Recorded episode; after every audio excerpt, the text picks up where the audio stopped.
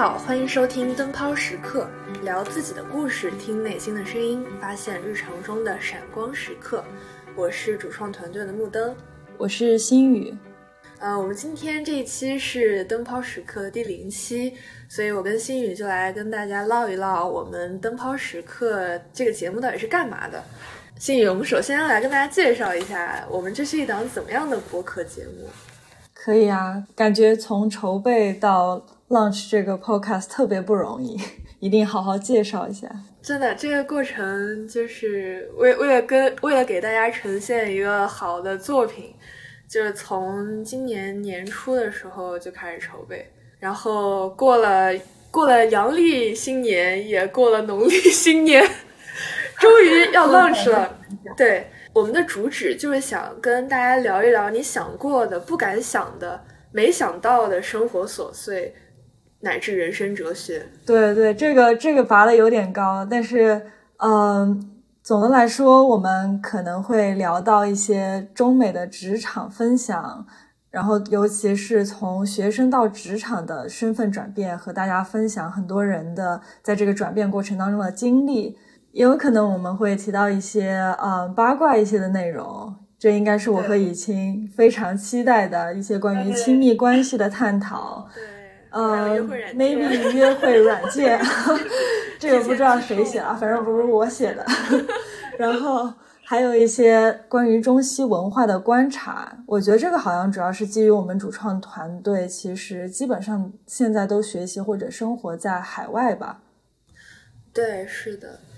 所以，嗯，总体来说，我们这个节目就是希望能够把我们日常生活中一些习以为常的一些事物，来以一种旁观者的视角去更深入的反思它。我觉得这个过程其实是，嗯，如果是往稍微哲学的一点说，就当我们。不去关注日常生活的时候，他们可能就像流水一样，就日子过了就过了。但是当我们去反思这些话题的时候，生活就变得有了形状。对我果然太文艺，突然文艺了起来。呃，所以大家也可以期待一下，就是从我们这么一个有趣然后又有才华的主创团队的视角，带来怎样的关于生活的新鲜的观点。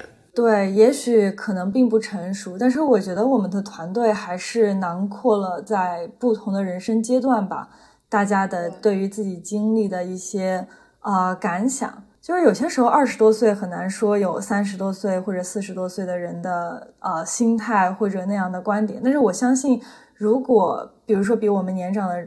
朋友们听到这个节目，可能也会回忆起他们二十几岁，就是他们的青 青春岁月里到底是怎么想的，也许会产生一些呃共鸣和同感呢，对吧？所以说到这里，我们就来隆重介绍一下我们的主创团队。对，其实主创团队不只有我跟心宇。呃，我们这个团队呢，目前来说大家都在海外，然后具体来讲都在美国。这里面有工作党，然后也有嗯初入职场的毕业生，然后也有目前在读研究生的学生，所以这是一个非常好的观点碰撞的这么一个平台。啊，其实我我们的主创团队不仅在运营这个播客，我们其实。还花了很大一部分的时间在运营一个叫做“石飞堂”的社群。官方介绍是我们用科学有效的方法助力自我探索与发展，以真挚温暖的心态收获社群支持与友谊。quote 失灵，咱们的石飞堂 founder，老板，老板，老板年终总结一波。这个真的太年终总结发言了。所以，心宇能不能用一些人话的语言来告诉大家石飞堂是干嘛的？可以，可以。嗯，其实我们石飞堂好像也是一个嗯，才刚建立不久的一个社群，我感觉应该才一年多，不到两年时间。但是我们一直很关心自我探索和发展相关的问题，然后我们也通过一些公益项目的组织呀，或者我们自己有的一些 coaching。的一些 service 和一些社群活动，我们特别关注一些青少年、大学生、初入职场的萌新、小白，在自我探索和发展当中，可能会遇到一些心理上的瓶颈啊，或者一些想要交流的一些问题。我们也希望通过展开更多的对话，来为大家收获一波支持和。难能可贵的友谊吧，特别是在现在这个疫情的期间，见到真人都已经很不容易了。对，是，所以总的来说，我们是一个自我探索和嗯共同成长的这么一个社群。对，那么负责运营灯泡时刻这一块呢，主要就是我和心宇。那么刚刚呢，我跟心宇就是写了一些介绍我们自己的关键词。那接下来我们会以一种抽盲盒的形式来当场处刑。对，嗯，这简直是不会自我介绍人的终极秘诀。让我看一下以清，嗯，写了些什么？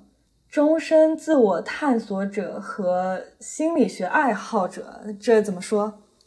对，首先就是我我自己认为啊，就是我我是因为我平常很注重对于自我的觉察，就比如说，不仅是我在大的方面，可能对于一些。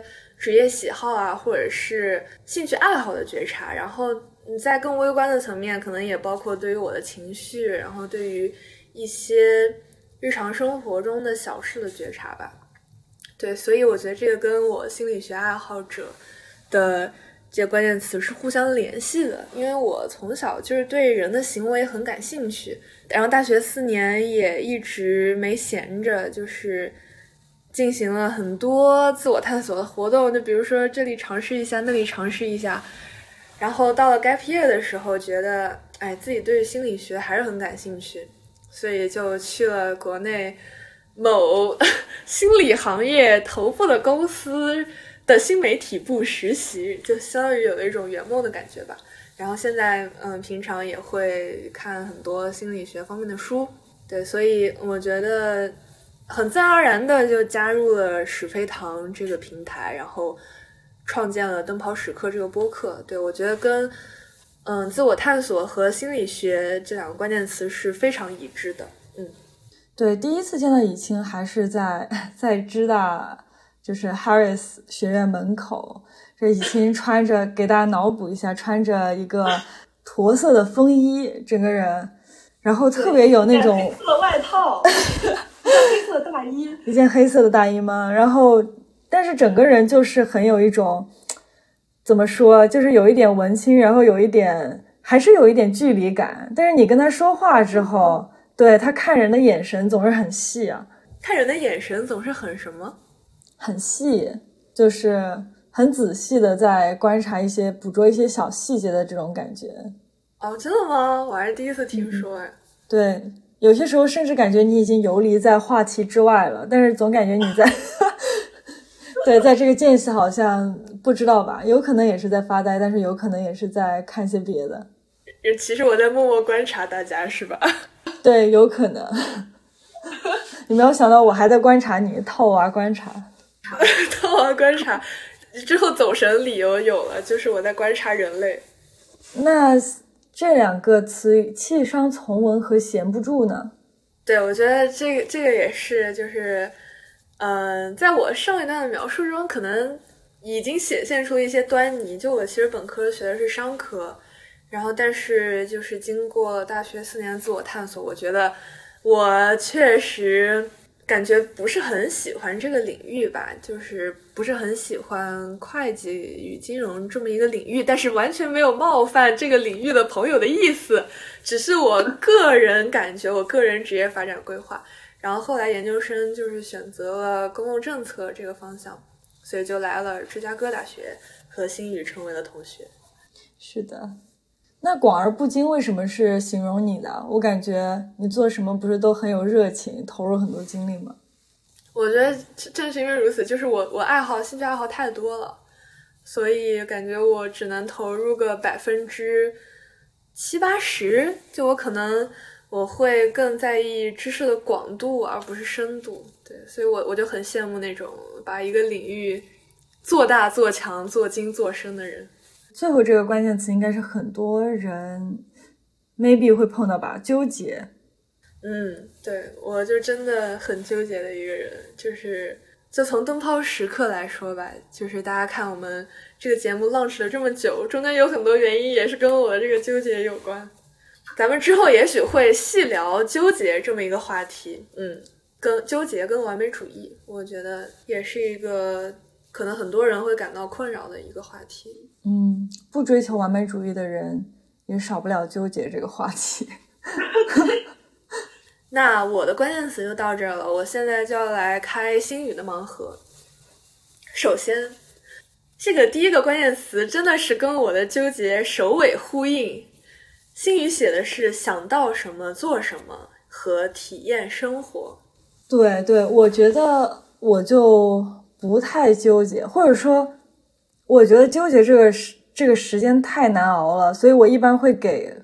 就是相对很短的时间去纠结一下，然后一旦决定了某一件事情，我其实还挺清晰的，就是界限比较明明确，然后我就会直接做这件事情，就不去想被我抛下那个决定到底是什么。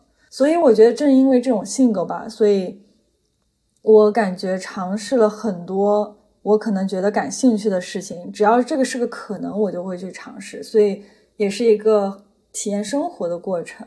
我其实从高中到大学，应该算是我们那个理科班上唯一一个上了文科专业的女生吧。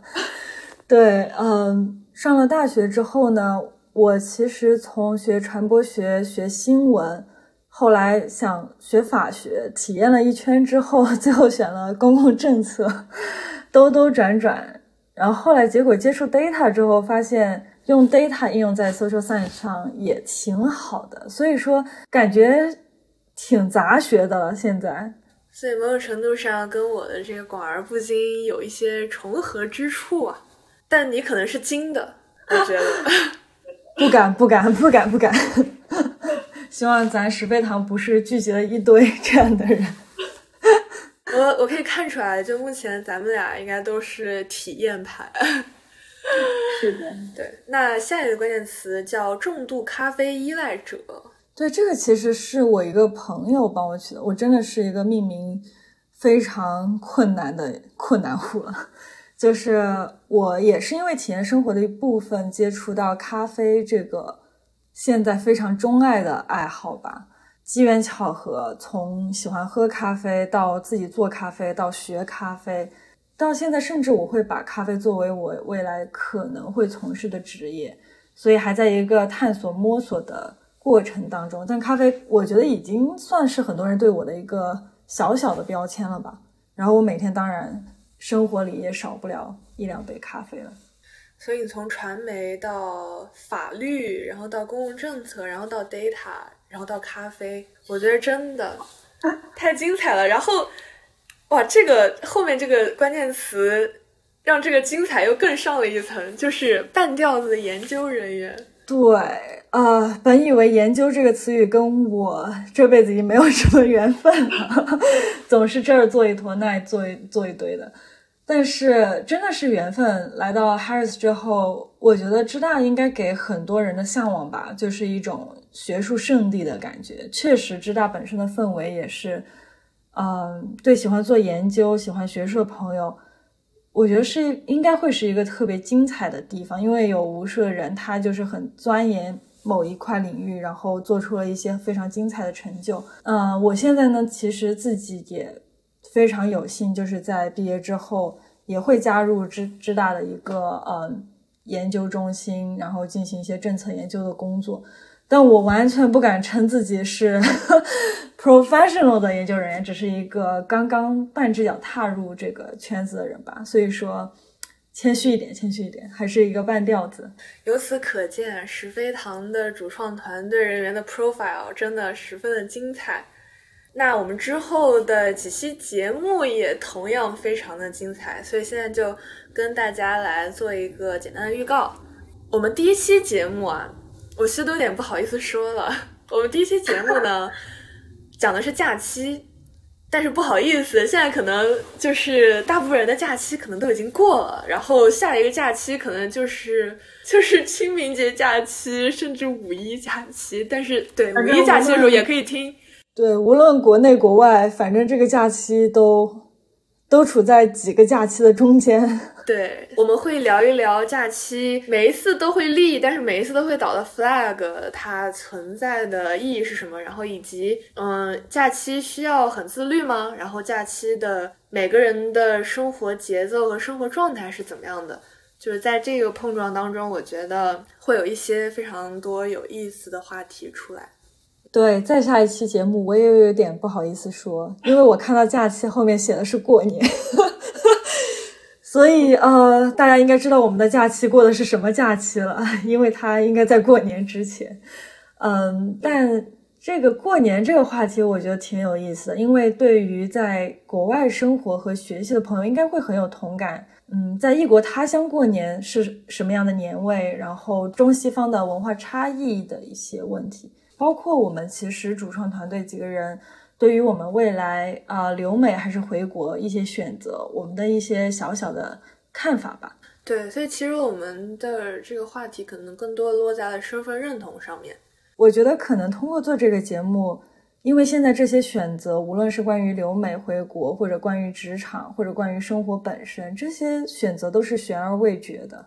可能经过我们做 podcast，跟不同的人对话，呃，在这个期间可能会找到自己的答案，也可能会帮助听众朋友找到答案，或者在这个过程，听众朋友可能会听到我们的答案和我们生活最新的 update。对我觉得这个好像是我们可以分享的，有一种跟听众共同成长，一种养成系的感觉，是。希望我们能做到给大家正面的能量。对，就像这个标题“灯泡时刻”一样，就是确实是，就是其实给我们的生活也带来了一些闪光。然后我们也很希望，就是在这个交流的过程中，能够让听众朋友们也从这个对话当中也汲取到一些闪光。对，而且我觉得在。准备我们不同的话题，然后去通过播客的形式去聊这些话题的时候，其实对我自己的感受也挺特别的。就不知道心宇你会不会有这样的感受？当我在去聊这些我平常可能没有想过的话题的时候，我发现原来就哪怕假期这么一个很小很小的话题，它中间可以有那么多可以聊的地方，而且我会觉得我自己变得没有那么纠结了。嗯，对，我会可能更接纳自己在假期的状态。对，包括好像对话本身也能够疏解很多 深夜 emo 哈，就是把一些自己觉得很纠结，或者对自己确实是意义重大的一些选择吧，就是摊在桌面上来和大家一起分享、一起探讨的时候，你会发现有很多感受和经历其实是相同的，就算经历不相同，可能感受。呃，也有很多可以共情之处。对，其实就是把我们生活中一些敢想的或者是不敢想的事情搬在台面上，然后把它掰开了揉碎了来聊一聊。就是我我我们希望就是在正在收听的你，可能在听到这些的时候，也许你会觉得。有一些羞耻，或者是你会会心一笑，然后或者是，或者是你会觉得，哎呀，我也我也是这么想的，然后或者是你会觉得，哎，我当初怎么没有想到呢？就是我觉得，当这样的时刻出现的时候，其实就是我们跟正在收听的你产生连结的时刻。我觉得这个是人与人之间最奇妙的时刻。嗯嗯，特别温暖这样的 moment。对，我也很期待这样的对话能够产生在我们灯泡时刻。对，说不定接下来还会邀请听众朋友们来当我们的嘉宾，然后我们我们也会邀请我们主创团队的其他人员以及我们社群当中的小伙伴们来参与灯泡时刻的节目录制当中。最后呢，就是希望大家期待一下我们后续播出的节目。如果你有兴趣的话，也欢迎关注我们石飞堂的其他平台，也就是微信公众号、小红书和 B 站。那我们灯泡时刻第零期的录制就到此结束了，感谢你的收听，我们第一期再见。